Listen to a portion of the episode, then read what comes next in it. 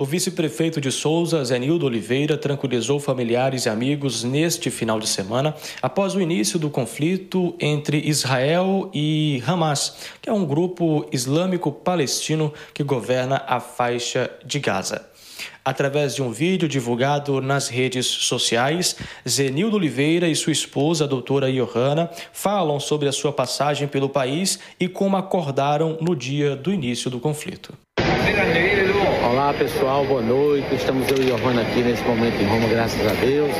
E estamos fazendo aqui esse vídeo a fim de tranquilizar todos os nossos amigos, familiares, que ainda não conseguiu falar ainda, com essa preocupação com o caso que está acontecendo em Israel. Em uma peregrinação em, desde o último sábado na cidade de na Terra Santa, é, com um grupo de Londrina, com dois padres, fazendo a nossa renovação de fé. E hoje pela manhã é, era a nossa data já de volta para o Brasil e acordamos às 6 horas da manhã com as sirenes de alerta é, da, do tudo que, é, que está acontecendo na, no, no, país. E tivemos que sair mais rápido, nossos guias nos orientaram o tempo todo, é claro que existia um clima de tensão, ao, tivemos que sair o mais rápido possível do hotel, existia o temor de ter eles, e os hotéis impedir por questão de segurança nossa saída.